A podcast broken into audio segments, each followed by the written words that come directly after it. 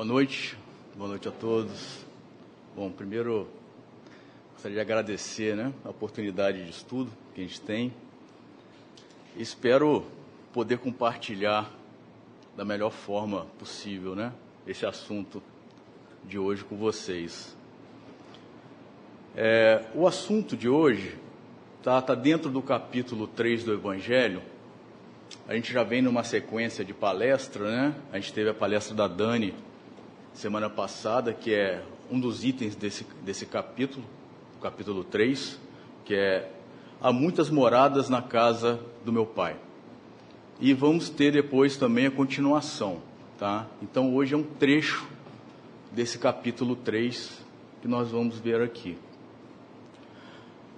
Bom, para começar, é, acho que eu vou começar também, igual a, a introdução, né?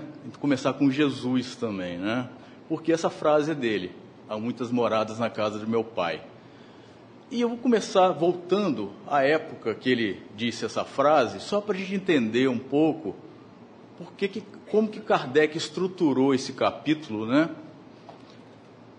qual era o contexto por trás dessa frase quando Jesus colocou isso para os apóstolos, né?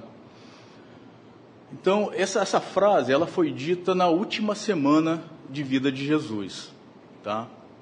Jesus foi crucificado na sexta-feira, e na última semana, o grande evento que, que tinha era a semana pascual, né? E que Jesus e seus discípulos, e assim como vários, várias pessoas né, da época, eles se dirigiam a Jerusalém para as festividades que ocorriam lá.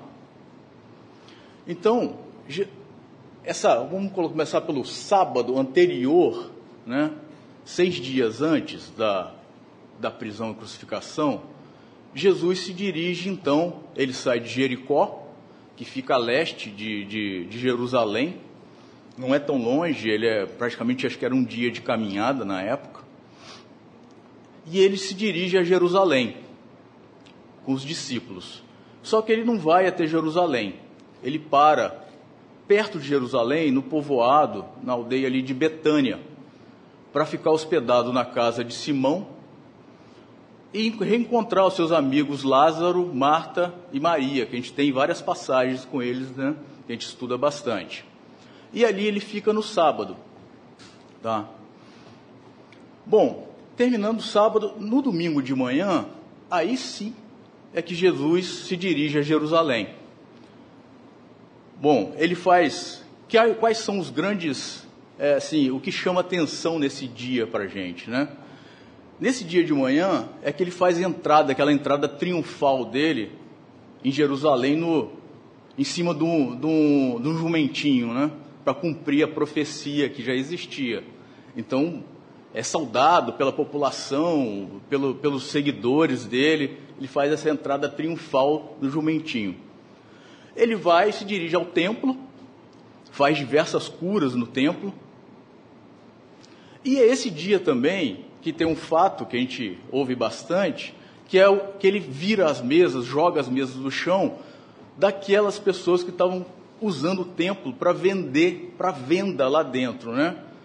E ele faz esse gesto, que é até hoje muito controverso, né, discutido, sobre toda essa parte material de venda que estava existindo dentro do templo. Terminado o dia, ele volta para Betânia, para pousar lá na, na casa de Simão. Isso foi no domingo. Na segunda-feira, ele de manhã retorna a Jerusalém. Que, que tem aí na segunda-feira? Na segunda-feira ele começa a indicar os apóstolos, e os apóstolos não, começam a não entender, porque ele não estava entendendo muito bem o que ele está falando, ele começa a falar um tom mais melancólico, um tom de partida. Ninguém imaginava que na sexta-feira, era uma segunda-feira, que na sexta-feira ele ia ser preso e crucificado. Ninguém podia imaginar isso. Mas ele já, claro, Jesus já estava começando a dar os alertas, apesar dos apóstolos não estarem entendendo totalmente ainda a mensagem, estava começando a dar os alertas da, da partida dele, né? E qual é também um evento que acontece nessa, nessa segunda-feira? É o dia das vozes do além, quando ele chega no templo e ouve, tem as vozes do além, né? Que a gente também tem passagens sobre, sobre isso. Novamente ele retorna a Betânia. Betânia para ele foi, foi um, meio que um quartel-general nesses últimos dias. Ele não ficava em Jerusalém, ele ficava indo e voltando de Betânia para Jerusalém. Bom, na terça-feira, de novo, de manhã, ele retorna para o templo. Chega lá, quem recepciona ele já é Caifás, por causa de todo o tumulto que ele tinha provocado sobre as vozes do além no dia anterior. Né? Então, na terça-feira, Caifás vai lá, logo na entrada, Jesus vai lá conversar com ele. Jesus dá aquela entortada nele, ele sai e ele continua lá no templo, inclusive, é, esse dia é o dia que, que assim, eu, eu, eu, me baseei nessa, nessa parte de pesquisa aqui no livro, no livro do, do Trabalhador da Casa, né? Nosso amigo Guilherme Kremer. E nesse dia, na terça-feira, ele coloca que é, foi o dia mais intenso do ministério de, de Jesus. Só no livro dele, ele, ele dedica nove capítulos, com nove parábolas diferentes, só na terça-feira, escrevendo. Então, imagina o quanto que Jesus lá não deu de ensinamento né, no templo. Retorna de novo para Betânia, quarta-feira, ele vai para o templo e esse seria, ninguém podia também imaginar, mas seria o último dia de discurso público de Jesus para a população. Tá? E só que tem um evento aí na, nessa quarta-feira, porque enquanto Jesus discursava para a população, ele fazia um discurso um pouco incrédulo já, porque assim, o que dá a entender é que as pessoas já não estavam entendendo o que ele estava falando totalmente, ele já estava meio incrédulo do, do, do que ele estava, da, da, das pessoas que estavam à volta, né? E nesse mesmo tempo que ele, enquanto ele estava no templo é, discursando, né, dando seu ministério, é a hora também que Judas vai ao palácio de Caifás para combinar a, a, prisão de, de Jesus. Né? Bom, eles voltam na quarta-feira para Betânia, só que na quinta, Jesus de manhã ele decide não ir para Jerusalém, tá? E ele recomenda para os discípulos dele que ele queria fazer um, um banquete pascual com os discípulos na quinta-feira. E era até estranho, porque o banquete pascual naquela, naquele ano iria cair na sexta e não na quinta.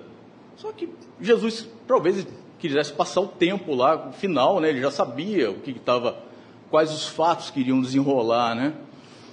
Então ele provavelmente queria passar os últimos ensinamentos com os discípulos. Então ele pede João e Pedro que vá a Jerusalém e encontre um local para eles fazerem a ceia. Bom, passa o dia, eles passam o dia em Betânia. No final da tarde, eles se dirigem para Jerusalém. Eles provavelmente eles, eles foram para uma, para uma para uma casa, né, de alguém com posse, porque a casa tinha um cenáculo, tinha dois andares e, e, e para ter essa estrutura toda, só pessoas com posse na época que tinham, né? Vão, se dirigem ao, ao local, chegam lá, tem a mesa, né, posta e tudo, tem a famosa discussão logo no início, quem vai sentar entre os discípulos e quem vai sentar ao lado de Jesus. E aquela confusão, naquela confusão de discussão, Jesus para e fala que o mais importante é quem serve e que ele vai servir. E ele faz, ele lava os pés dos discípulos, né? Naquela passagem, eles ficam envergonhados. E Jesus dá essa lição para eles, fala que mais importante é servir e pede a eles que eles amem-se uns aos outros, né? Bom, Depois disso, desse evento, ele, ele, ele começa então a abertura da ceia ali, dizendo numa, num tom de despedida, né? Dizendo que tem pouco tempo, que resta pouco tempo. E para onde ele vai, ele, os, os discípulos não podem ir. Então, nessa, a gente tem essa passagem também, Pedro, né, impulsivo, já pergunta, mas onde, onde, onde vai? E ele fala, Pedro, onde eu vou você não pode me seguir agora.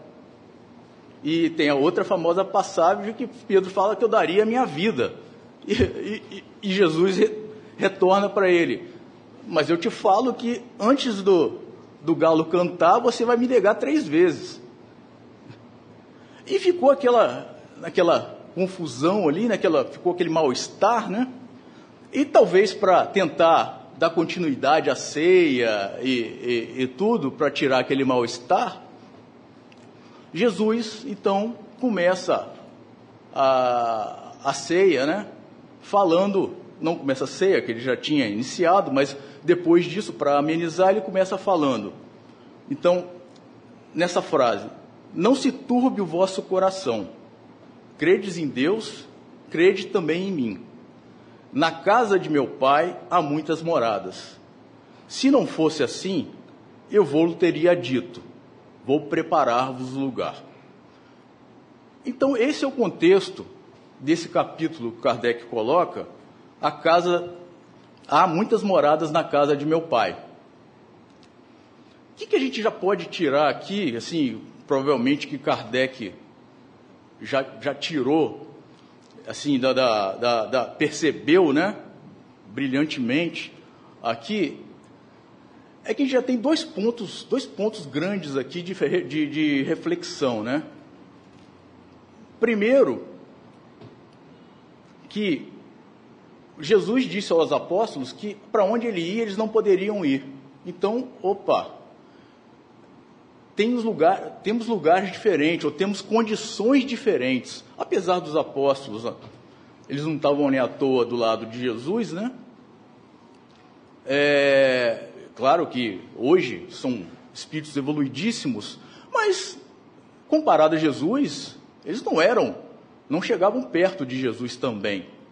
Então, a primeira, a primeira reflexão que dá para notar é que onde eu vou você não pode ainda, ou seja, há diferenças entre a evolução tá, de Jesus e dos apóstolos. Né? Então, ele não poderia ainda, ou seja, tem lugares diferentes. E outro ponto que Kardec pega também é a casa do meu pai, há muitas moradas, ou seja, há vários lugares no universo, há vários é, a vida né, em todo o universo, em todos os pontos. Então ele estrutura o capítulo em, em, em, em quatro itens. Né? O primeiro, ele fala diferentes estados da alma e na erraticidade, ou seja, o espírito quando está na, na, na, no, no, além, né, no, no, fora da, da, da, da, da, da carne nossa, né? ou seja, no local mesmo onde é do Espírito, ele, ele dá até um exemplo aqui. Há espíritos que atravessam infinitos, o infinito, e há espíritos que, são, que estão presos em sensações e sofrimentos. Ou seja, o espírito do outro lado, ele tem uma diferença evolutiva entre um e o outro muito grande. Né? Vai variar de cada, cada questão evolutiva de cada um. O segundo item ele, então, já que tenho, eu tenho vida no universo inteiro e tenho evoluções diferentes, né? Eu vou ter locais também com evoluções diferentes. Então ele estrutura as diferentes categorias de mundos habitados, né? onde a gente vai ter a relação que a gente muito estuda no, na, na doutrina espírita sobre as diferentes classes de mundo, né? A gente tem a parte de hoje que é a destinação da terra, as causas das misérias humanas, tá? E um quarto capítulo, que é a instrução dos espíritos que ele compila tudo, que ele começa a falar dos diferentes mundos, né? Se a gente está falando que tem diferentes espíritos locais no universo inteiro habitado. E esse para diferentes espíritos em evolução, a gente vai ter locais diferentes também de evolução, ele começa a classificar, né? Então vem a, a, famosa classificação dos cinco, as cinco classes que a gente tem na doutrina espírita, dos mundos primitivos, né? onde são as primeiras reencarnações dos espíritos, os mundos de expiações e provas, onde a gente se situa atualmente, né? onde a gente começa a ter consciência da nossa vida, começa a ter consciência do que, que a gente veio fazer, qual é o meu, é o meu intuito, por que da minha vida. E a gente começa a ver quando a gente começa a acertar e errar. Quando não começa, a gente tem que começar alguém a colocar a gente no trilho de volta. Então, é essa a condição.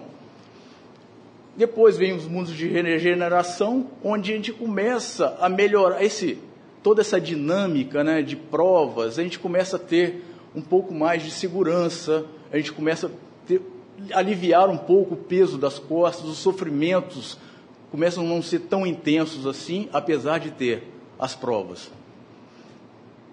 E depois mais duas classes, que são os divinos, que ditosos, desculpa, ditosos que onde o bem já predomina totalmente, e os celestes, onde são espíritos puros, né, da condição de, de Jesus, os Jesus, todos que, que existem no universo, no universo, né? E se a gente pega o nosso ponto da destinação da Terra, né, nós temos, nós estamos no, nessa parte de provas e expiações, né? E essas classes, assim, a gente pode associar essas classes de mundo a, é, é muito fazer uma alegoria como uma escola, né? Por exemplo, se a gente entra no primeiro ano da escola, a gente vai entrar, vai formar uma turma, e se a gente estudar, tirar boas notas e tudo, a gente vai passar para o segundo ano, a turma, todos que, que tirarem boas notas e estudarem, vão passar juntos, vão para o terceiro e assim sucessivamente. E vão estar ali sempre, aqueles coleguinhas, os amigos vão estar sempre ali galgando junto a posição. Os que são reprovados, que tem, são preguiçosos, não estudam ou não conseguem tirar as boas notas, eles não vão passar do, de ano no final e vão ter que, obrigatoriamente, sendo reprovados, vão ter que ir para outra classe. Então, Kardec faz uma dinâmica muito parecida, né? É bem, bem, é, é bem dinâmico, assim, é, o modelo que ele cria dentro da, da, da, da doutrina, né? A gente tem outras figurações também, por exemplo, a gente tem as reencarnações, né? Porque a gente, a partir do momento que a gente vai galgando essas experiências e vai habitando esses mundos, porque o mundo quem faz é a humanidade que vive ali, são os espíritos que vivem ali, que fazem a condição do mundo. A partir do momento que a gente for galgando, a gente não vai de uma hora para outra galgar de, um, de uma classe para outra, né? Então a gente tem todos os testes, né, as encarnações que vêm, é como se fossem as provas que a gente tem na, durante o ano. A gente estuda, vai lá, estuda, estuda, estuda, eu vou lá para a prova, eu não tenho matéria para ver, não tenho matéria ali para me, me orientar. Vai tudo do meu conhecimento que eu já estudei. E também não tenho nenhum preposto, não tem nem procuração nenhuma para alguém fazer a prova para mim. Eu tenho que ir lá e mostrar o que eu aprendi né, na prova. E, dependendo das provas que eu tenho durante aquele, aquele ano, eu vou tirar, se eu tirar uma nota boa, eu posso ir para para nova no, no ano seguinte, né? São, é o caso das reencarnações, dependendo das minhas reencarnações, se eu produzo e continuo produzindo, né? É, de acordo com a expectativa daquela, daquela evolução daquele mundo que eu tô, eu vou acompanhando tudo, todos e o, e o próprio mundo, né? Que vive. Outro, outro ponto é que numa escola os, os os alunos não aprendem entre si, eles não estão ali jogados numa, numa sala e vão aprender entre si. Eles têm a figura de um professor. O que, que é? É uma pessoa que já passou por aquilo tudo e está num nível de conhecimento muito mais acima. E ele consegue, ele, ele, ele, orienta, né, ensina aos alunos ali. Nós temos os casos de dos próprios espíritos mais elevados que estão sempre acompanhando, torcendo pela gente, como os casos dos próprios espíritos mais elevados que vêm aqui também na Terra, os gênios, né? É, em todas as áreas, né? Vêm aqui nos auxiliar, como se fossem professores. Bom, e nesse contexto, né? De, de, de escola, que a Terra, Terra está. A Terra, no, no contexto dela de provas e expiações, né? ela é uma escola, onde nós estamos aqui para fazer as provas e passar de ano, para poder seguir junto com a Terra. Porque se a gente pega na literatura, hoje, né, nós temos, nós estamos na condição de provas, provas de expiação, mas nós estamos já naquele limiar de passar para a regeneração. Então nós estamos no momento transitório, um momento mais crítico ainda, um momento que nós temos que, então, está na hora da gente fazer a prova bem feita para a gente poder ir para a turma seguinte, né? Eu, eu, gosto muito de uma, de uma definição, né? Do, do, que tem no Consolador, do, do Emmanuel com Chico, que para a parte de provas e expiações, que é onde nós estamos hoje, né? onde nós estamos inseridos hoje, o, o, o contexto nosso. Qual a diferença entre provação e expiação? A Emmanuel coloca: a provação é a luta que ensina ao discípulo rebelde e preguiçoso a estrada do trabalho e da edificação espiritual. A expiação é a pena imposta a um malfeitor que comete um crime. Ou seja, nós sabemos que ainda a nossa condição ainda não é perfeita, né? Nós mesmos nos pegamos, né? Às vezes com tendências e com intuições que a gente até assusta, né?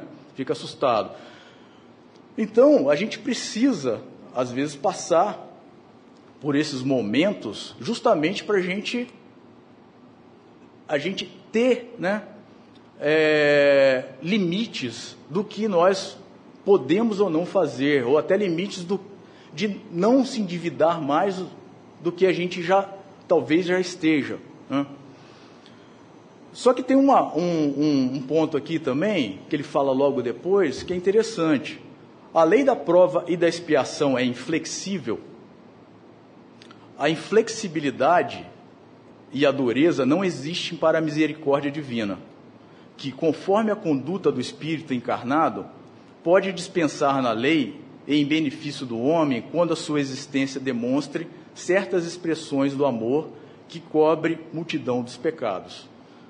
Então, a nossa condição de imperfeição, apesar de a gente ter errado nessas várias encarnações que a gente vem é, tentando nos melhorar, também não quer dizer que a gente vai ter que pagar ferro e fogo tudo que a gente fez, porque, como imperfeitos, a gente tem hora que erra, mas a gente já tem muitos acertos também. E esses acertos, ele às vezes valem muito mais do que simplesmente corrigir um, um erro, né? O que a gente precisa é que na questão das dores, ofensas que nós temos ainda que passar por isso, estamos no mundo, né? Nós temos que desenvolver, né, a, a nossa a nossa serenidade, né? Desenvolver o nosso entendimento, né? que a gente ainda precisa, talvez não entendamos, mas a gente precisa passar por certas situações que servem para melhorar nós mesmos. Porque, como num trechinho da, da Joana, né, em Florações Evangélicas, porque a gente, quando a gente fala de perda de saúde, perda, prejuízo financeiro, ausência de pessoas, né, morte de pessoas queridas, desempregos, acidentes, a gente começa a ver tudo isso como uma desgraça que está acontecendo à nossa volta, ela diz para parar a gente pensar que isso não, isso não é desgraça. O que, o que a gente sofre não é desgraça. Desgraça é o que a gente comete. Porque se a gente faz algo que lesa alguém, né, lesa o próximo, nós vamos ficar, o débito é nosso. Essa é, aí sim é a desgraça, porque se algo está nos acometendo, quer dizer que não sou eu que estou gerando aquilo. Agora, se eu acredito em Deus, se eu acredito em toda essa harmonia né, que existe entre, entre o, o universo, o mundo, todo, toda, toda a humanidade, se eu estou sofrendo isso, não é à toa. Hum? Então, a, a, gente, a gente precisa às vezes inverter o foco, né? Inverter o foco, porque desgraça é o que a gente faz, não o que a gente recebe. Porque, assim, a gente ainda está sujeito a, a, fazer aqui na Terra, né? Sujeito a, como a gente, como a gente já disse, sujeito a, a erros. Porque a, quando, quando a gente vem encarnado, né? Essa, esse abafamento do corpo, esse véu que a gente chama de véu da matéria, né? Ele, ele limita a nossa consciência, então a gente não tem total consciência do que a gente é como espírito do, de tudo que a gente fez por enquanto, enquanto a gente está encarnado. Então, quando a gente vem, mas a gente ainda tem hábitos, né? Hábitos seculares. A gente não sabe, assim, dessa, de toda a história da humanidade, de guerras, de, de tudo que a humanidade já passou, né? A gente não sabe onde a gente estava. A gente não sabe o que a gente estava fazendo. Então a gente traz ainda hábitos que, que vão florescer normalmente naturalmente, né, vão florescer conosco aqui na nossa vida, na nossa atual encarnação, como intuições, como tendências, né? Então a gente tem isso ainda dentro da gente. É, é como é como a gente vê, como comparando um pouco, como se fosse uma criança, né? Quando a gente compara uma criança com outra, ou quando a gente tem um filho, a gente vê que, que a criança, se ela não tivesse experiência nenhuma, ela seria mais ou menos uma parecida com a outra, ela não teria, não teria muita diferença, né? Mas a gente já vê que, mesmo de pequeno, a gente já vê tendências de, de, de, de cada um, né? Das crianças. Então, assim, é claro, é uma bagagem que carrega, que o, que o espírito está carregando ali, e que vem de, de séculos e séculos que não desfaz, e isso está intrínseco nele. Ele só está abafado ali, contendo um pouco aquela tendência. Só que essa tendência, essa, esse abafamento, né, que a gente sente, ele serve para a gente improvisar. Porque, já que eu não lembro, não sei o que, que eu fiz anteriormente, em outras reencarnações, quando eu estou naquela situação de novo, e eu não tenho não sei que que eu, como que eu agiria, eu vou agir agora. E agora eu posso improvisar e abrir um novo capítulo da minha vida. Eu posso improvisar melhorando, me melhorando. Né? Então serve para isso também. Serve para o improviso nosso aqui do dia a dia, de acordo com, com o nosso, o nosso, a nossa, nossa percepção e a nossa bagagem, né? Agora, óbvio que tudo isso que acontece conosco aqui na Terra, ela, a gente também não está sozinho na jornada, né? É, nós temos, óbvio que, conforme todas essas reencarnações que nós tivemos, nós temos muitos amigos, muitas pessoas queridas no outro plano, que talvez estejam em graus evolutivos muito maiores do que o nosso. E é, esses espíritos vão estar intercedendo pela gente, vão estar acompanhando, vão estar torcendo pela gente. Né? Então, não a gente não está sozinho na caminhada aqui na Terra, tentando nos melhorar. Né?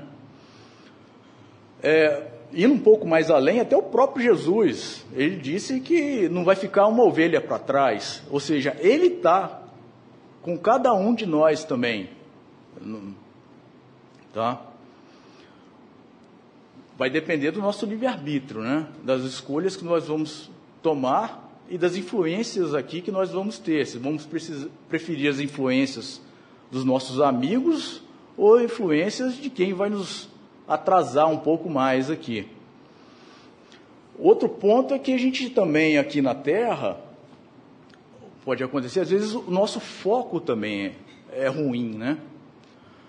Porque a gente já começa a ver exemplos de exemplos bons, né, de pessoas é, praticando bem, né?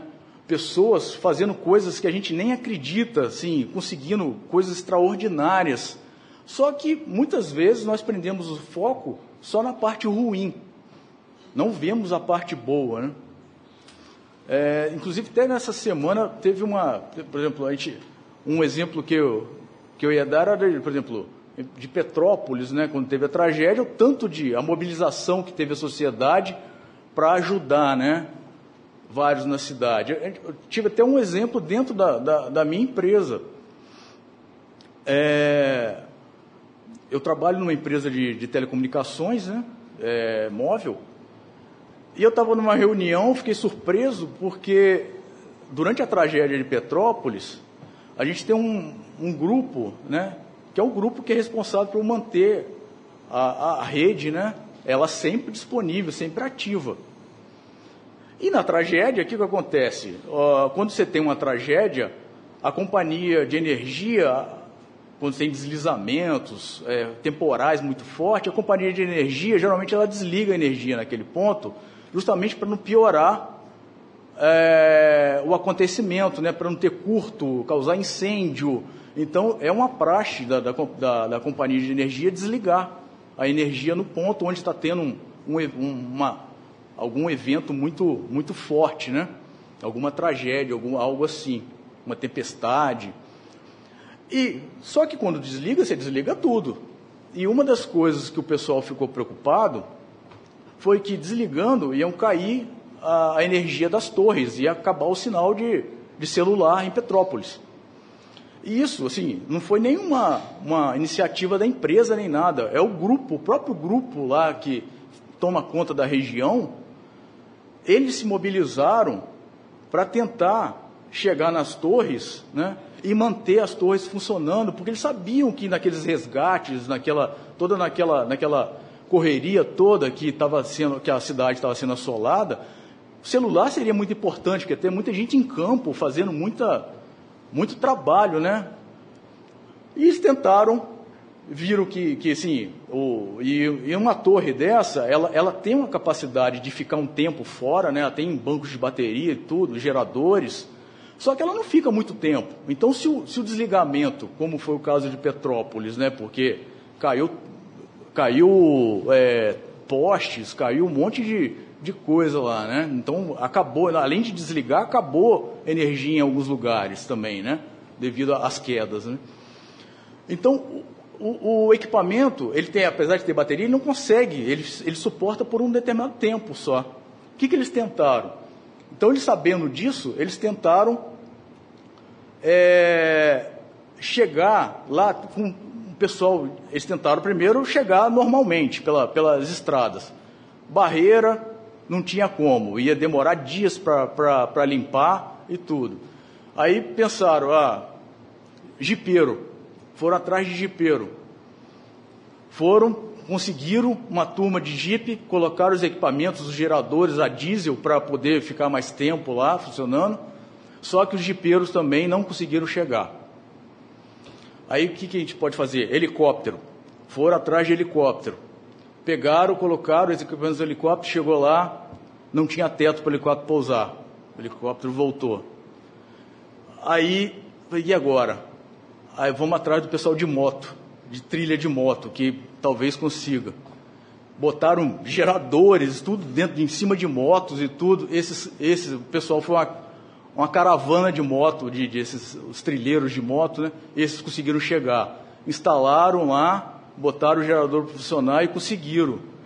E isso foi uma iniciativa local deles, dos próprios funcionários ali, sem demanda da empresa nem nada. Isso, isso é muito legal, assim, porque não é uma coisa extraordinária, não é. é, é faz até parte do trabalho. Mas o empenho que eles colocaram ali foi muito maior do que. Porque eles podiam justamente, ó, não tem como chegar lá. Vai, vai cair a energia. Eles, eles viram a importância disso tudo, né? Eles viram a importância. Então, a gente não está sozinho, né? Não está sozinho, nós somos ajudados e sempre ajudados nessa trilha. A gente tem que ter, tem, tem que estar também bem, bem consciente disso, né?